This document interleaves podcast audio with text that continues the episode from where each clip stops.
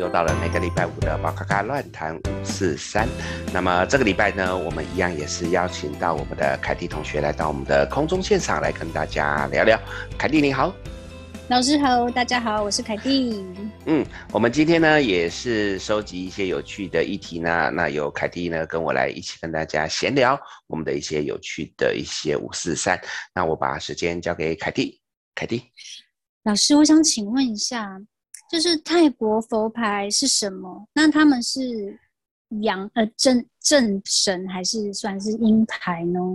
嗯，其实佛牌呢是算是泰国的一个独有的产物。那因为泰国本身来讲是属于南传佛教，那南传佛教呢，它本身它有一些比较，他们属于他们自己的一些概念，所以其实佛牌大多又被称之为南传圣物。那它有一些起源的原因，那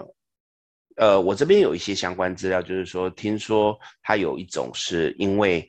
呃，以前呢，他们在战争，那古代的这个泰国一直不断的在战争。那僧侣呢，他为了要保存佛法，那希望他们的这一些文化可以延续下去，然后也是方便信众可以方便礼佛，所以他们就是刻意在泥土当中加一些可能，譬如说他们念经的这个经书啊，把它烧完后变成那个粉，或者是一些呃他们。吃饭过后的米粒这些东西，然后把它混在这个泥土里面，然后再把佛的这个样式雕在这个泥土上面，变成我们现在所比较常看到的佛牌。那这个东西呢，他们会去加持。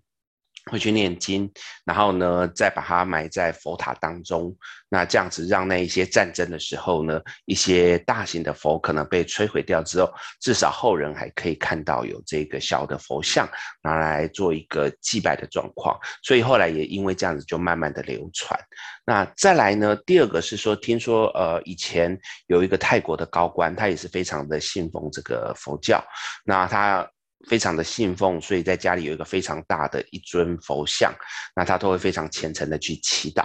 那有一次呢，泰国的一个地区发生了旱灾，所以泰皇呢，他就是很紧张，要派这个高官赶快去处理。那高官因为太信这个佛教，所以他很希望可以把这个佛也带过去。可是他家的那个佛是非常大的，没有办法搬移，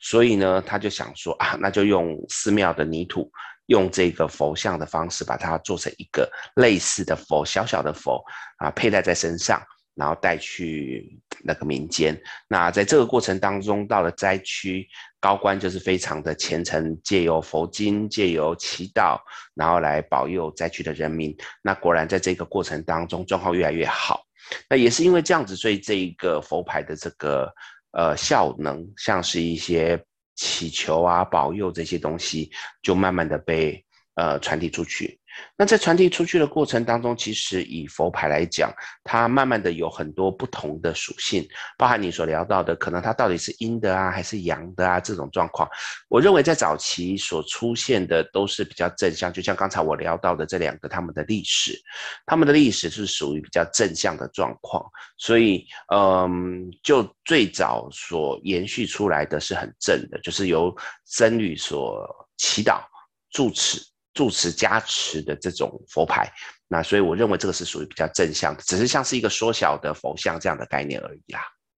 嗯，那有，我记得我之前有朋友，他们是在，他们是有在收集那个佛牌的，然后他们就会说，哦，这个已经几百年啦，然后所以这个很贵，所以其实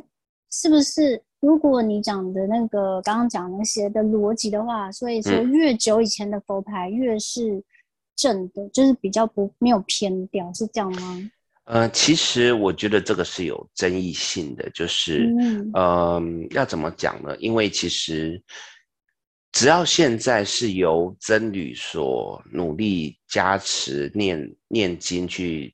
助助导的，我认为这都是正的。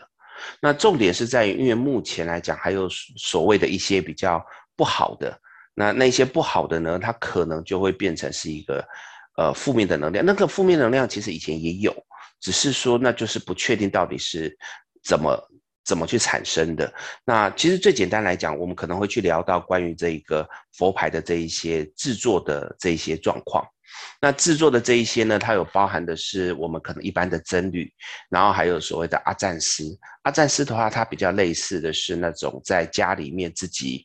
呃念经，然后自己修持，有点像我们东方所谓的居士。居士就是我没有去受戒，我就是在家里面做这一个助导的这一种。那如果是由这种呃我们所谓的阿赞师来做的，其实这中间呢就会有比较多的问题。那我其实是有在一些。呃，泰国的群组啊，大家都会在里面聊到关于泰国的一些相关的一些资讯。里面其实有在当地呃生根很久的人，他们其实有跟我们讲说，其实里面有一些什么呃几十年、几百年呐、那一种传承过来的都是假的，都只是去刻意的把它塑造一个好像这个是很棒的这个。呃，古传的东西，但实际上他们所知道的内幕都只是包装出来的，所以我觉得这个东西跟年代没有关系。你现在也有很多很棒的僧侣，那么他们在助导的过程当中也是会很有效用的。哦，那我们要怎么样分辨，就是哪些是正的，或者哪些是阴的嘞？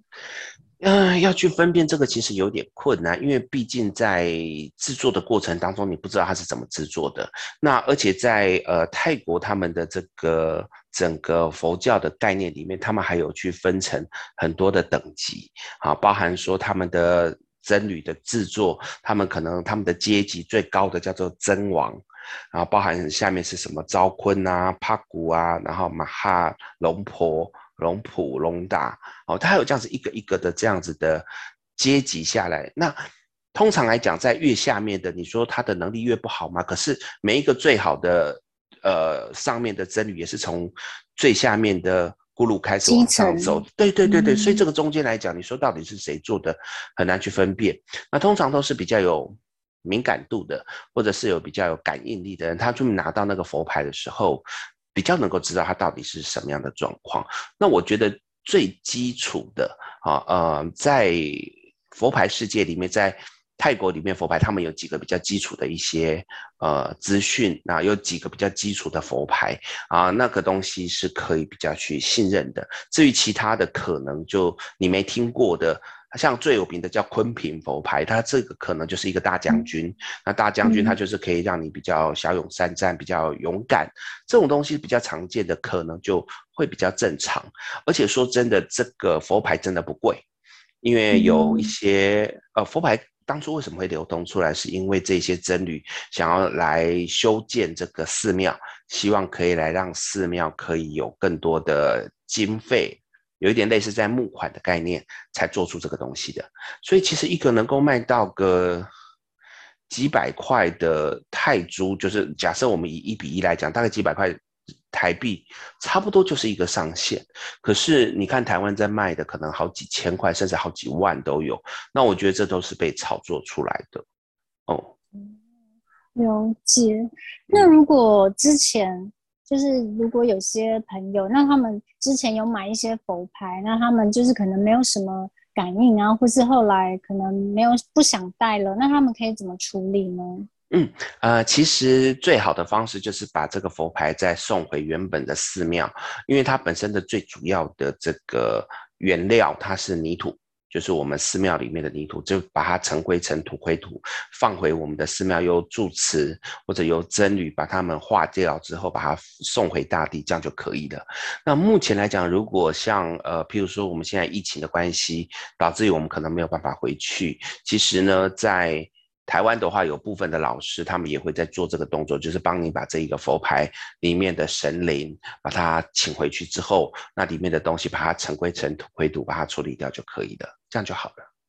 嗯，就是也不要说直接丢掉或者什么，这样可能有不敬不敬畏的感觉。对，这样的确是稍微比较不好一点。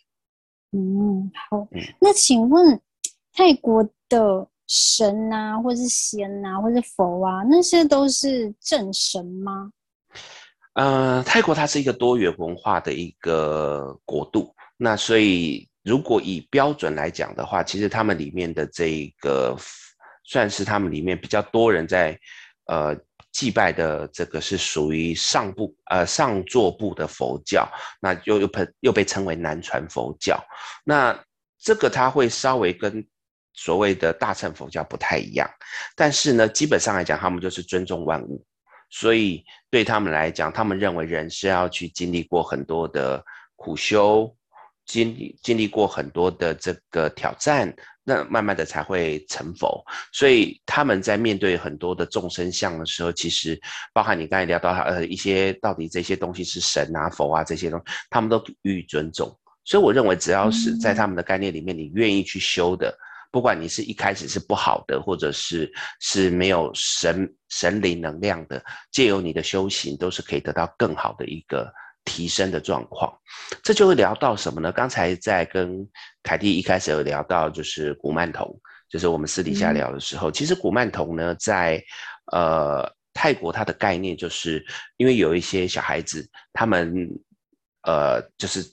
早夭，就是。很早就死掉，那可是他们的概念就是人要经过修行，经过磨难之后才可以成仙成佛。那这些小孩子他们并没有足够的能力可以去面对这个磨练。所以他们会觉得很可惜，所以在部分的僧侣或者是部分善心人士，他们会把他们的灵放到一个可能是呃小布偶里面，或者是一个什么样的容器里面，然后借由所谓的带着他们一起修行。那我努力的修行，我也带着这些小孩子一起修行，然后修行到他们功德圆满，然后再送他们离开。那他们认为这就是一个这样的概念，所以在这个里面，其实泰国古曼童并不是一件坏事。只是好像流传到外面来的时候，变成是有一种好像希望可以叫他们给我一些什么好处啊，或者是我有看过很多人都跟我聊，哦，没有啊，我我古曼童，我就是希望可以呃。跟着他一起修行啊，跟着他一起去帮助他，听起来都很正常。可是后来他会讲说啊，他又给我带来了什么东西呀？我又跟他要什么，他又给我，这个其实就是走歪的状况。所以我认为重点不是在于这一些众生相的问题，而是在于祈祷的人，对对对，自己的人才是问题。哦，所以本来其实古曼童做这个东西是一件善事，就是想要带着他们一起修行，可是没想到就是被。可能有有心人士就是 有有所祈求吗？应该对这样讲，就是说，因为太过于欲望，嗯，那所以在这个过程当中，本来就容易会变成好像走歪了，走歪的状况。嗯，所以问题不是在古曼童本身，而是在人心的那个欲望。嗯，因为就是听听说了，好像台湾有一些网红啊，嗯，或者是有一些小明星还是什么。就是会，就是有养这个东西。嗯、对，我之前还知道有一个自杀的，他也是在自杀前几天，还针对他养的这个古曼童，然后还对外驳斥，就是说，嗯、呃，这个是好的，我是带他们修行，然后这是他们不会害我，怎么样怎么样怎么样。然后可是在他之前的一些对外宣传里面又说到说，呃。古曼童为我带来了什么东西？给我带来多好的这个收入，或者是给我带来什么样的男人这样的感觉？所以这中间就出现了自打嘴巴的状况。所以后来他好像在那个过后不知道几天他就自杀。嗯、那你说这自杀跟古曼童有没有关系？我不得而知。但是如果你是真的要好好修行，其实自杀这件事情是很糟的。所以我认为说，呃，真的有很多人都用歪了。真的就是。真的要心存善念，对呀、啊，所以这个东西，我觉得各位朋友其实如果有兴趣去接触，保持的正念，然后不要用到我们所谓的阴牌，其实基本上都不会有太大问题。嗯，那阴牌、嗯、所谓的阴牌是什么呢？嗯，所谓的阴牌呢，在这个地方就是指说它制作的材料。那如果像刚才我讲的比较算是呃正牌的，它就是用泥土，泥土啊，用一些。经文烧出来的那个灰，或者是寺庙僧侣吃剩的饭，或者是一些花粉、一些金属物品，这种比较正常的东西去制作的佛牌，这个都是属于比较正牌。那阴牌里面它用的是阴料，阴就是指比较不好的一些料，譬如说有的会有尸体的某些的成分，或者是尸油，那或者是有。呃，以前他们会有人上吊自杀，那个自吊自杀的那个绳子，他们会用那一节，那里面据说是最有阴气的。然后呃，骨灰这些东西都是他们在制作阴牌里面会去用的这些东西，所以那个就是属于偏偏向阴牌的地方。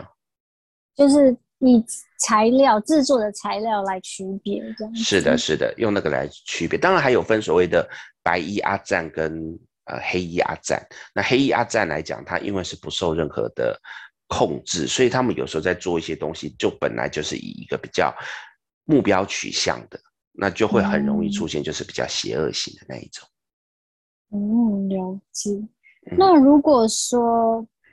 呃，如果说去拜了泰国的庙宇啊，就是佛佛或庙。那种的，那如果忘记去还愿，或者是没有办法去还愿，会不会有什么事就不好的事情发生？嗯，在我们所知道的整个泰国里面，尤其大家最熟悉的四面佛，那因为本身来讲，他们都会有很多的流传关于所谓的要还愿的这一件事情。那我个人在过去所知道的，的确也是需要去还愿。那如果像包含现在的疫情或者是一些状况，你没有办法到现场去还愿，其实在台湾也有很多四面佛，那都有请过来的这一种四面佛。都可以去这个地方先去还愿，打个招呼，那我觉得这都没有问题。甚至假设因为你说好，我都没有办法出门，我也没有办法去这些地方，可能因为现在疫情的关系，所以呢，我在家里跟四面佛朝朝着一个天空去祈求、去祈祷，我觉得这个都没有问题。就是心诚的这一件事情，我反而觉得是比较重要的。嗯，对，所以嗯。嗯，因为我发现之前只有、嗯。四平街有一呃一个很蛮灵验的四面佛，后来我就发现，哎、欸，其实很多哎、欸，其实很多地方都有，然后包括还有最近好像还看到那个相声，对，然后我就觉得哇，就是好像越来越多泰国的那个神啊，或者是佛，就是有请请来台湾这样子。对，因为越来越多朋友喜欢去泰国，那泰国除了他们的一些神秘国度之外，他们当地的一些人文风情其实都非常吸引台湾人，所以其实两边的交流也越来越密切，所以的确有很多的神明慢慢的越来越被引导过来台湾。那当然我也有去观察到一些东西，就是包含去呃去请象征啊，请四面佛啊，大多当然你说嗯、作为一个。拿来作为收入的没有什么问题，但是的确也有看到部分的老师，那他是用来敛财，那这个东西其实我是觉得很不可取的。怎么去分辨敛财跟呃只是请他来做一个祝福呢？其实最简单就是他会不会去强迫你要去消费，强迫你一定要去呃做一些买卖的东西。如果真的就是呃在那边让你就是自由去。呃，参拜，然后自由去乐捐香油钱，这个我觉得都很好。但是说啊，你进来就会有一个师傅在那边跟你讲说，你现在这个你就可能要买什么才能够让你化灾啊、解厄啊，那这种这种你可能就要小心。哎，老师，我突然想到一个问题，嗯，就是之前呢、啊，我有加入一个佛牌的群组，然后他们就是有时候会说，就是比如说哪个哪个庙，或是哪个。嗯那叫寺庙吗？寺庙，然后就是现在呃募款捐棺材。对，那这这个是就做善事吗？还是？啊、呃，指的是台湾还是泰国？泰国，就是我们从台湾就是捐钱，然后他会把钱拿去泰国的什么庙啊，还是呃拿去捐棺材这样？就我的理解来讲。棺材这个东西比较是东方，我们中国这边有的特殊的状况，在我所知道的泰国，他们会直接去烧。那这个烧会不会有棺材？我觉得应该也有，因为毕竟有很多华人在那边。但是大多数你说拿去做捐棺这个动作，我知道台湾有哈，台湾有这种捐棺的这种概念。可是我在泰国好像没看过这种东西，所以会不会只是一个名目？然后其实也是要去做类似帮助别人的东西？因为我觉得我不会去。去认为说这些人是不是要做坏事。我比较认为有可能只是用这样的方式，让台湾人比较容易懂哦，捐官的概念这样子。那这个东西如果是成立的，我觉得这是好事，因为其实有很多比较贫穷的人，他们没有太多的钱可以去入殓，那么有这样子的一个服务，那对我们来讲是积福德，我觉得这个是好事。嗯。因为我加入那个群组，然后他们就是会，他们其实我觉得是在做善事，应该蛮居多的。哦、然后他们就是说，比如说有时候好像说，呃，那个阿赞啊要，嗯、呃，祈福大会，所以你们可以认、嗯、认那个蜡烛，啊、然后他会帮你祈福，啊、类似这样的。然后或是就是像刚刚捐官那件事情，还有就是。我记得那个时候好像疫情刚爆发的时候，他们就说，因为泰国有很多人就是，呃，因为染疫，然后就也没办法那个被那个家属认认就是认尸什么的，所以就直要直接烧了。那有人就觉得这样很可怜，所以就呃捐棺，或是捐那个盖在尸体上面的。布吗？嗯、还是对，就是类似那样。然后就是他们也会唱提倡说，呃，我们就是要做善事。嗯，这个我觉得是合理的，因为在整个佛教系统里面做这一个动作都是好事，嗯、所以就是我们先认定他们是没有拿来做其他的事情的话，我觉得这个是好事。这个我觉得在经济允许之下去做一个这样的动作，我觉得是好的。台湾也有在做这些啊。嗯、对啊，对啊，我就想说台湾也是有，嗯、比如说我们。呃，点光明灯啊，对，安太岁啊，其实跟他们什么祈福一样的意思，祈福会对一样的意思。嗯嗯嗯，所以我倒觉得这个没有关系。嗯嗯，对啊，那对，那如果说忘记去还愿，会不会有？我觉得还好。对，我觉得还好，就是自己心诚的去跟这一尊神明来做个祈祷。然后去做一个道歉，嗯、然后呃跟他说，等什么时间有空再回去去做一个还愿的动作，就是说记得这样就好，忘记了你赶快就是先道个歉，然后再找个时间去还愿，我觉得这都是没有关系的。嗯，那如果要去拜拜，就去泰国的庙宇拜拜，有没有什么要特别注意的？其实泰国的庙宇拜拜跟台湾的一些流程比较不一样，那但是整体性来讲，就是第一个他们进去可能大多都是脱鞋子，因为他们里面都是要比较干净的，然后里面他们用的是，呃，有的是会用花，有的是会用一样也是拜拜的线香，然后或者是蜡烛，哎，那个都是差不多的，所以我觉得在里面整个拜拜流程就是肃静，然后尊敬就好了，其实没有太大的落差。嗯，原来是这样。嗯、那就是之前看到有很多香港的明星啊，或者台湾有些艺人，他们都会去特别去那个泰国参见白龙王。他是去好像已经过世了，可是就是那，那个白龙王是算是。他其实是算是泰国的道教的法师，那他本身来讲其实也是华人，那只是后来因为就是因为灾难的关系，跟跟他的父亲，他父亲就是逃到泰国去，然后就在那边，他就在那边忙他自己的事情。那在忙自己事情，据说呢，他就是有一天有一个龙神，那在他睡觉的时候呢，他就来。跟他讲说要附在他身上，然后要来帮助、来度化一些有缘人。那所以他也是因为这样，大概是在他四十岁左右，他说他梦到白龙王，所以就开始用白龙王的使者的身份来为信徒解惑。那所以就很多人会因为觉得他讲的非常有道理，所以就就会去跟他祈祷，跟他来做一个呃敬拜。那他比较特别的是，他一天只见一百个人，然后按照顺序。然后他是不收费，那至于你如果觉得你要做乐捐，什么就是自由乐捐。那所以因为他本身全身都是穿白色的衣服，所以后来他也就被尊称为白龙王。那嗯，有趣的是，在他往生之后，那其实这个他的子弟们就等于是希望可以有找个传人，最后是由他的女儿来这个。算是传承，那他女儿就正式成为黄龙王，哦，他是白龙王，他女儿是黄龙王，所以我觉得比较像就是一个开导人心的导师，因为他其实在讲这些东西的时候，并不会很精准的跟你讲你会怎么样，你会怎么样，而是比较像是劝人，呃，劝人要为善，或者是劝人要怎么样。那因为他讲的是很有信服力的，所以呃，我觉得是因为这样子艺人，所以也很信任他这样的感觉。像类似那个，嗯、比如说庙里面的。那个住持，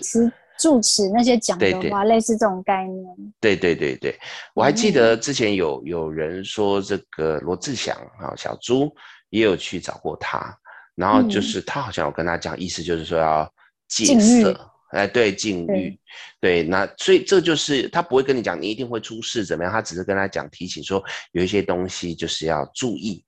这样子的感觉，所以它不像是像我们这种占卜师、命理师说哦，你什么时候会发生什么事情，会怎么样怎么样怎样，它倒不是这样讲，它比较像就是一种，是刚才你聊到的住持的那一种所谓的去劝人为善，给人家一些良好的建议，大概是这样子的一个呃使者。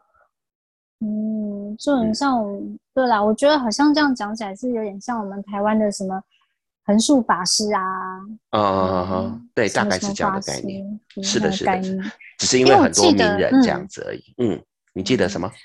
我记得就是他讲过一句话，就是他说脾气一定要好，你脾气好了，做什么事都顺了。对，这就是一个劝人为善的概念。对，哦，现在终于知道，我还以为他是可能，我以为他是像台湾那种，比如说。乩身吗？就是，